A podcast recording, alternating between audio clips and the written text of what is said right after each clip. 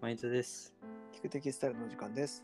この配信は記事を知れば持っている服がもっと好きになる、買い物がもっと楽しくなる、そんな記事の豆知識をお伝えするちょっぴりマニアックな音声配信番組です。本日もアルデムのパタとジュビリーで。お送りします。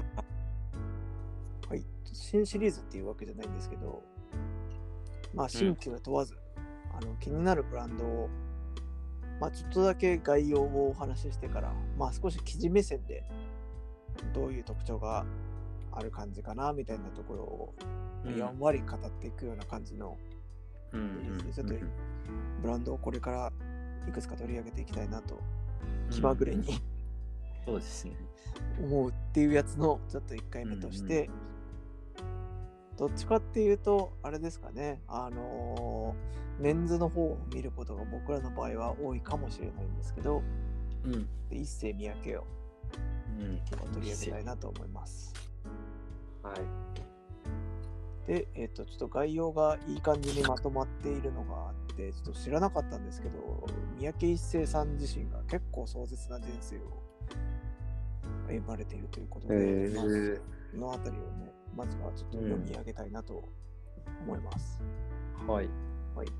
えー日本を代表するブランド一世三宅は三宅一世によって設立されました三宅一世は広島県広島市に1938年に生まれますなので今何歳ぐらい ?84 歳ぐらいですかねかな？うん。ねで、えー、と1945年広島への原爆投下の際三宅一生は7歳にして母親と共に被爆しました母は原爆の後遺症である放射能障害のため3年も経たないうちに亡くなっており破壊だけではなく想像による美しさや喜びを考えた結果衣服のデザインの道にたどり着いたと言います。うんここまず衝撃ですよね。そうですね。10歳の時にお母さんは原爆がきっかけで亡くなっていると。うんうんうん。で、高校卒業してからと上京して、玉美大に入って、在学中に第10回、第11回の総演賞を連続して受賞。そこで頭角を一気に表して、その後パリに渡って、洋裁組合学校で学びますと。うんうんうんで、えー日本に帰国して、1970年代に三宅デザイン事務所を設立し、翌年にはアメリカ、ニューヨークのデパートに一世三宅のコーナーを作りました。ここが早いですよね、また。うん。ね、すごいよね。うん、だって25歳ですよ、70年うん。すごいよね。で。25歳で会社作って、デザイン事務所作って、で、その1年後にニューヨークにお店の中に自分のコーナーがあって、で、1973年、その2年後にパリコレを発表。で、1枚の布という考え方に、あ、1枚の布という考え方を貫いた服作りを行ってきました。うんうんで、ここからが有名なやつで、1988年にはプリーツへの取り組みをスタートして、えっ、と、5年後の93年にプリーツプリーズ伊勢三宅を展開。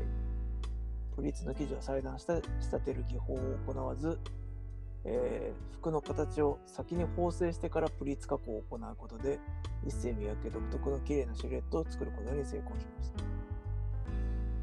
これいつ時点かわかんないですけど、これまでに400万枚が世界中で愛用されていると言われています。うん。で、世界で高い評価を誇る三宅一生は、1993年にフランスレジオン・ドヌール勲章、シュバリエ、ん？シュバリ、イギリスロイヤル・カレッジ・オブ・アート名誉博士号を受勲し、1999年には今世紀最も影響力のあったアジアの20人のうちの1人に選出さうれた。ん。2005年には、えーっと、ああ、世界文化賞ですね。で、あと2006年に京都思想芸術部門、まあ、様々な賞を受賞してきているうん。と。で、えーっと、ブランド自体のデザイナーとしては、一世三宅ブランドは2000年から滝沢直樹さんをデザイナーにうん引き継で、えー2007年に退任。同年より、えーと藤原さんがクリエイティブディレクターに就任して、えー2011年はウィメンズ新ディレクターに、えっと、宮前さんがついた。り、まあ、結構ここからはあれですね、あのデザイナーさんがあの変わってったっていう話がいろいろ続いていて、うんうん。最近だとあれですよね、高橋祐介さんが2013年から非常に若若い時から起用されて、メンズをずっと引っ張ってこられてっていうのがあって、で、今は独立されて、うん。自分のブランドを展開されてるっていうのがあるんですけど、今、一世三宅ブランドの中に存在するのは、えっと、一世三宅の、えっと、未面、あと面もまだあるって一応書いてあるんですけどね。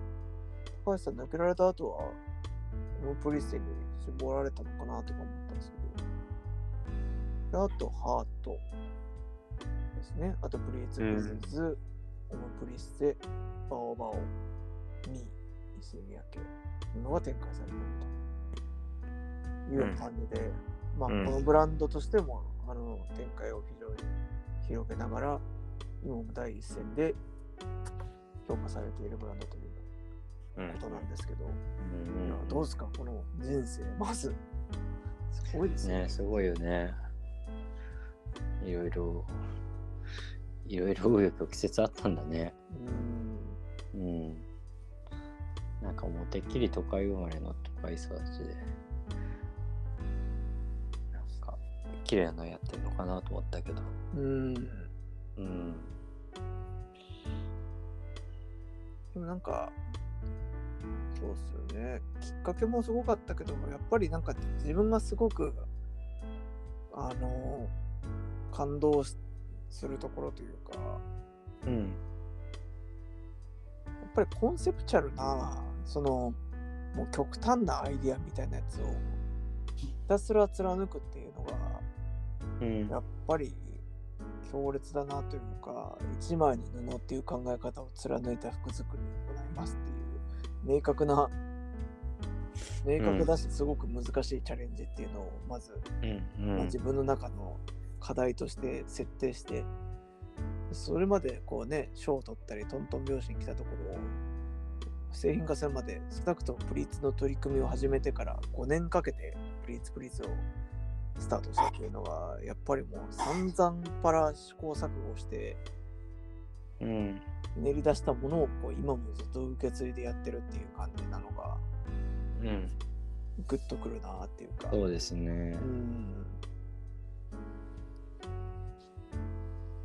これって結構コレクションの見せ方にも現れてますよね。上からふわーっと降りてきたやつ着てみたりとか、風船みたいになったりとかうん。ね。うん。うん。こう布が服にいきなり変化するみたいなところのこうデモンストレーションってやっぱりうん他になかなかない感じですようんね。うん。そうですね。ないですね。うん。あとはバオバオとかって、あれなんですかね、一星さんがこれだって着想して始めたものなんですかね。あね、あれどう、どうなんだろうね。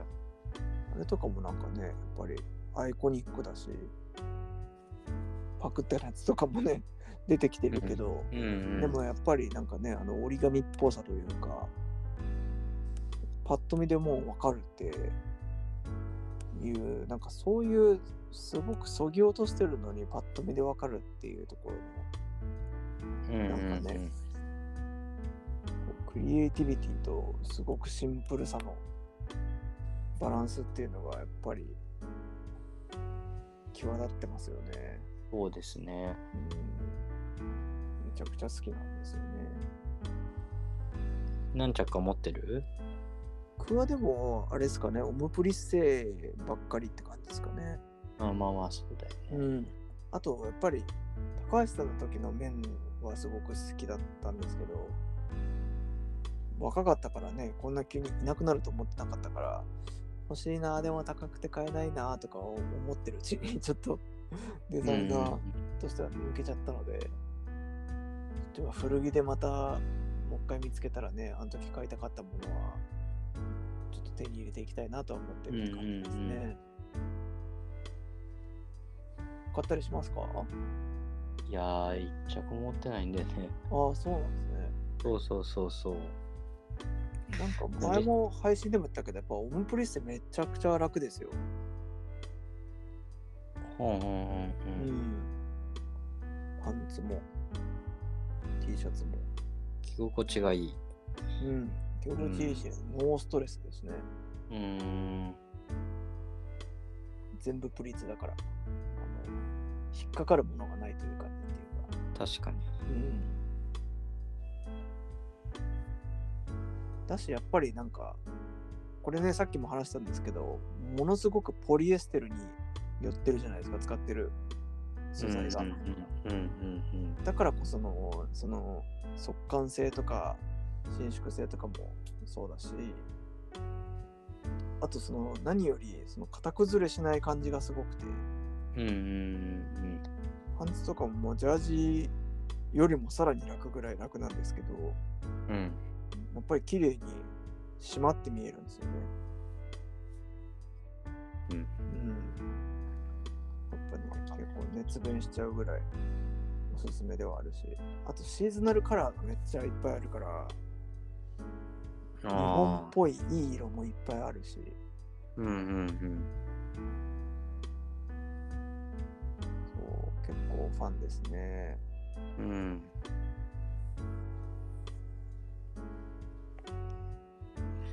うん。でも生地屋的に言うと、その、いわゆるパリとかで、えー評価を得るブランドとしては珍しく、天然繊維が少ないっていうのは面白いよね。うん、言えてる。うん、普通はいいまあ普通は高級ブランドっていうと天然繊維をメインに使ってうん、